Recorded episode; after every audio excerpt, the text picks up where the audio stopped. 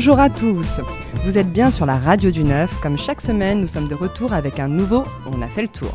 Autour de la table aujourd'hui, je suis avec Mathilde. Bonsoir Mathilde. Bonsoir. Euh, cette semaine, tu vas nous parler de la couverture médiatique du mouvement des Gilets jaunes. Tout à fait. Je suis également avec Junaïd qui pour l'occasion est venu accompagner. Bonjour Junaïd. Bonjour Tetiana. Alors pour commencer ce tour, nous allons ouvrir une page cinéma. Aujourd'hui, je vais vous parler du film de Kerry James. 11 ans après le morceau Banlieusard, véritable ode aux habitants des quartiers populaires, Kerry James reprend son chant des combattants pour le porter à l'image à travers un film produit par Netflix qu'il co-réalise avec Leila Lassie et dont il signe le scénario.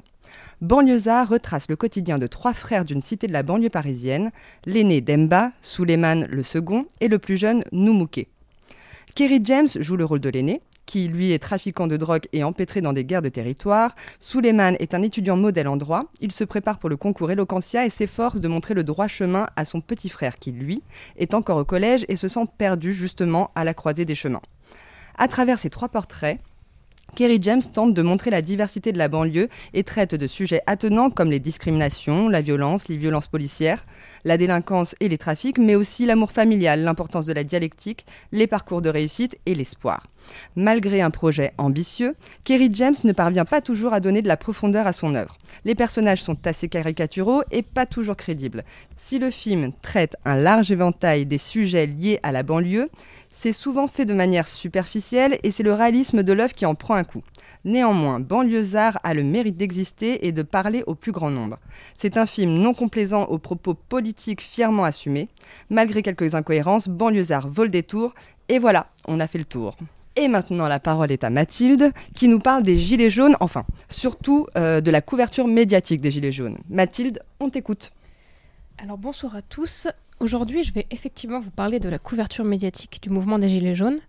J'imagine que vous avez tous ici entendu parler de ce mouvement social. Oui. La semaine prochaine, donc, les Gilets jaunes fêteront leur premier anniversaire et la critique des médias, déjà prégnante dans la société française, a culminé durant le mouvement. Selon le dernier rapport de l'Institut pour l'étude du journalisme de l'Université d'Oxford, seulement 24% des Français ont confiance dans les médias, chutant à l'avant-dernière place des pays étudiés. Les chercheurs estiment que cette chute est en partie imputable à la mauvaise couverture médiatique du mouvement des Gilets jaunes. Sur le site Plein le dos, qui recense des photos de Gilets jaunes acte par acte et que je vous invite à visiter, on peut apercevoir de nombreux messages qui témoignent de cette méfiance à l'égard des médias. Début décembre 2018 déjà, le Figaro recensait le vocabulaire employé à la une de la presse pour décrire le mouvement et remarquait que celui-ci témoignait d'une hostilité assumée. Grogne, chaos, vague, marée, fièvre, embrasement, dans le cadre de mon mémoire de fin d'études, je me suis penchée sur les éditoriaux consacrés au mouvement dans cinq des titres de presse les plus diffusés. Les éditoriaux, qui sont des articles d'opinion, sont censés exprimer de manière forte l'essence de la ligne éditoriale d'un journal. Or, ce que j'ai constaté, c'est que malgré les différentes allégeances politiques dont les journaux étudiés se réclament, le portrait qui y est fait du mouvement y est d'une hostilité sans équivoque. On y retrouve notamment une conception de la France comme divisée entre, d'un côté, les invisibles, les oubliés, perdants de la mondialisation, morose et terne, et de l'autre les gagnants de cette mondialisation, joyeux, conquérants, mobiles et propres sur eux. Mais ce qu'il en ressort surtout, c'est l'idée selon laquelle la démocratie se réduit au processus électoral et la vitalité d'une démocratie à la capacité du peuple à accepter ce qui résulte de ce processus. Ainsi, les individus agrégés en une foule de manifestants et dont les revendications sont légitimes sont décrits par ces éditorialistes comme constituant une menace pour la démocratie elle-même. Ce constat pose la question, il me semble, de la culture journalistique française, et notamment de la place qu'il laisse à l'éditorialisme qui incarne véritablement le mépris des élites à l'égard d'une population qu'il semble ne pas fréquenter. Ces problématiques ont été abordées à de multiples reprises dans le débat public. On se souvient notamment du livre Les nouveaux chiens de garde, puis du film éponyme, mais elles ont brutalement réémergé cette année. Se pose donc urgemment la question de savoir comment améliorer les médias dans notre pays. Au hasard peut-être démocratiser l'accès aux écoles de journalisme, promouvoir le journalisme local, amplifier la voix et les revendications de la population. Donc pour conclure, je propose de faire un petit tour de table. Donc si vous pouvez euh, ici me dire ce que vous pensez de la façon dont améliorer la pratique journalistique en France. question intéressante. Euh, je me tourne vers Junaïd. Est-ce que tu veux rebondir là-dessus? Euh, Oui, c'est qu'on donne accès à des journalistes pour traiter leurs sujets librement et on leur donne accès au lieu des informations facilement pour qu'ils puissent partager les informations avec la société. Merci Junaïd. merci Mathilde. Je me tourne maintenant de nouveau vers Junaïd, qui n'est pas seul. Euh, est-ce que tu peux nous, euh, nous, présenter tes invités? Oui, euh, je suis avec le jeune artiste iranien qui a effectué de nombreux voyages pour l'exposition de ses tableaux dans le monde. Et en ce moment, il expose à Paris. Il s'agit de M. Azararch Farahani et Mme Angéline Azrarian, qui va nous assister euh, à l'interprétariat de euh, son interview sur notre plateau de l'émission. On a fait le tour euh, aujourd'hui. Bonjour, Monsieur Azarach Farahani. Bonjour, Madame Angéline Azrarian. Bonjour. Bonjour, Pourriez-vous vous présenter من آزرخش فرانی هستم Voilà, bonjour, je m'appelle Ozarach Farahani. سال 1981 در تهران به دنیا اومدم. En 1980 1981 En 1981, je suis née à Téhéran. این تو رادیو مهمه تو حرف هم نیفته هشتگ تو ایران تصویرسازی و نقاشی می‌کنم و موسیقی و گاهی بازی می‌کنم تو فیلم. Il fait illustration, il, il peint et il joue aussi dans les films également. و خیلی علاقمند به مسافرت هستم و سعی می‌کنم که جوری کار کنم که سفر و کارم در هم تو هم بشه Et comme il est euh, passionné de voyage, il essaye de, de travailler d'une façon, d'une façon que, qu'il puisse voyager en même temps aussi. Pourriez-vous euh, me parler de votre processus créatif et euh, quelles sont euh, vos inspirations من خیلی برای مثل یک کودک که وقت گذرونی می‌کنم مثل بازی یک کودک نقاشی می‌کنم مثل بازی یک کودک Moi, je procède très naturellement comme un enfant qui, qui joue et qui dessine en même temps. و مردم رو هم خیلی دوست دارم دوست دارم یه به یه بهونه بتونم بهشون علامت بدم علامت بدم Et comme il adore les gens, d'être entouré avec des gens, euh, comme un enfant, et donc euh, il, il, interprète son, euh, son, et comme il adore les gens, il, il, euh, il donne des signes avec ses, ses peintres, avec ses, ce qu'il dessine en fait. Euh, D'où vient cet amour euh, pour les couleurs vives با توجه به محدودیت هایی که در زمینه استفاده از رنگ داشتیم تو کشورمون به خصوص زمانی که من بچه بودم ترجیح میدم از رنگ های خیلی شاد و زنده استفاده کنم comme il manquait beaucoup de, de couleurs de peinture en Iran euh, quand il était enfant, donc euh, là il a, il a la possibilité de jouer avec des couleurs. Maintenant qu'il est plus grand, il arrive de trouver euh, des moyens pour euh, pouvoir euh, euh, peindre et dessiner. Et donc il, il, en profite et il est en plein là-dedans.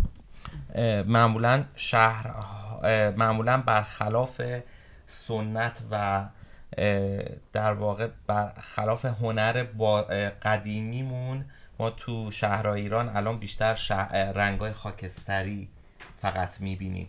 برخلاف هنر قدیمی Alors, euh, notre coutume traditionnelle euh, en Iran, on utilisait beaucoup de couleurs. Mais euh, aujourd'hui, on n'utilise plus des couleurs en Iran. Donc, euh, c'est que en noir et gris. Et, euh, et, là, il adore utiliser des différentes couleurs justement pour euh, contester et pour revenir en arrière. این البته محدود به ایران نیست بلکه من فکر میکنم شاید حتی مدرنیته هم زیاد با رنگ آشتی نیست حتی حتی فکر میکنم تو کشورهای مدرن تر هم با رنگ یک مشکلی وجود داره با رنگ Et il pense que il s'agit pas que d'Iran. Euh, je pense que cette couleur euh, noire et gris, euh, ça, il y a un rapport avec la modernité. Donc euh, tous les gens sont en train de revenir vers le noir et gris et il aime bien de donner un peu de plus de couleur, un peu plus de gaieté. Que représentent pour vous les tableaux sans titre euh, comme ce qu'on le trouve euh, sur votre site. دوست دارم من به هنرمند مدرن من به هنرمند مدرن منزوی که رابطه با جامعه نداره اعتقادی ندارم Il croit pas trop à un artiste euh, qui reste isolé, euh, et loin de la société. Euh, il croit pas trop à ça et euh, این گپی گپی که بین هنرمند و جامعه افتاده رو با که در دوران مدرن بین هنرمند و جامعه افتاده رو باور نمی‌کنه et donc euh, il croit pas trop à cette distance entre les artistes et les gens normaux en fait. و دوست دارم کارامو مردم ببینن و منم کارهای بقیه رو ببینم Et il aimerait euh, de, de laisser euh, librement ses arts euh, en vue de tout le monde et que lui aussi, il aimerait être avec les autres et, et participer euh, également aussi dans le- pour voir les, les arts euh, des autres. Vos sujets et couleurs euh, préférés sont-ils liés euh, aux femmes در جنوب ایران اه، من خیلی تحت تاثیر مردم و فرهنگ جنوب ایران هستم Il aime beaucoup euh, la culture et la coutume de le sud de l'Iran Et, euh, et ça vient de là. Et puis, ترکیبی از فرهنگ هند آفریقا و ایران هست در جنوب ایران و حتی حتی فرهنگ های اروپایی چون ف- چون اونجا رفت آمد بوده از همه جای دنیا Et comme euh, dans le sud d'Iran, il y avait beaucoup de passages des étrangers, on a une culture euh, multiculture de, de l'Afrique, de l'Inde, euh, un peu aussi de l'Europe, qui sont passés euh, dans le sud de l'Iran et lui, il est inspiré par ça. بعضی از حالا اونا به بحث ربطی نداره ولی خانومای جنوب ایران رنگ نارنجی و آبی رو خیلی با هم ست می‌کنن تو چادراشون و اینا خانومای Et les femmes euh, iraniennes qui, s- qui vivent dans le sud d'Iran, ils adorent de mélanger des couleurs de- d'orange et du bleu dans, dans leurs vêtements. و میده و میدرخشن واقعا Et و- ça brille. می‌درخشن. و منم دوست داشتم کارام بدرخشه Et il aimerait bien aussi que ça brille et que ce soit euh, joli, ces offres. Euh, merci, euh, Monsieur Razarach Farahani, euh, d'être venu euh, à notre plateau, euh, à l'émission dont on a fait le tour. Uh, thank you. I'm honored to be in this interview. Thank you from Anuma Novelle Atene Center. They were so uh, kind and gen- uh, gentle and professional with my event, and I never forget. I never. Il a adoré coopérer avec votre équipe et ce centre culturel. Bah, ça a été un plaisir pour nous aussi. A great pleasure for us too to you collaborate with you. C'est un Thank plaisir pour nous Thank aussi. you to give me this chance to to have voice in Merci. this amazing À radio. Et j'en profite pour dire que vous pouvez euh, venir voir son exposition en ce moment même euh, au salon d'exposition de la Nouvelle Athènes. Voilà, pour un peu de couleur dans vos vies, c'est ici que ça se passe. Donc on était en compagnie de Azar Ashfarani. Merci pour cette interview bien menée, Junaïd. Euh, comme vous avez vu l'exposition, est-ce que vous avez quelques mots à dire dessus? C'est vrai que c'est très coloré, très joli, ça donne un peu de joie de vivre. Est-ce que vous avez ressenti ça en regardant l'exposition? Euh, oui, tout à fait. Moi, ce que j'ai constaté aussi, c'est que euh, la particularité de ces, œuvres, c'est qu'elles sont, elles sont dessinées au feutre. Et, euh, c'est- assez rare de voir ça. C'est assez intéressant au niveau de la technique. Et effectivement, c'est très coloré. euh, C'est très agréable à regarder. Ouais, c'est vrai que le, orange, le bleu, enfin, c'est très figuratif aussi. Euh, je sais que quand j'ai regardé pour la première fois l'exposition, je voyais ça plutôt en Amérique latine, et puis finalement, un autre ami voyait plutôt ça en Australie, et puis en fait, voilà, c'est quand même de la peinture indigène avec qui utilise des beaux matériaux. Junaïd, tu as un Et avis moi, en fait, ce que j'ai trouvé très intéressant, qu'on entend souvent parler du Iran, euh, c'est un pays euh, qui est très fermé sur l'art et euh, musique. Mais malgré tout ça, on a des jeunes comme lui qui présentent sa, société, euh, sa communauté iranienne et ces peuples qui ont une ancienneté d'empire perse. Eh bien, merci à, à tous d'avoir participé à cette émission. Euh, on se retrouve la semaine prochaine pour un nouveau programme dont on a fait le tour. Hâte d'y être, impatient. Je vous fais des gros bisous. À bientôt. You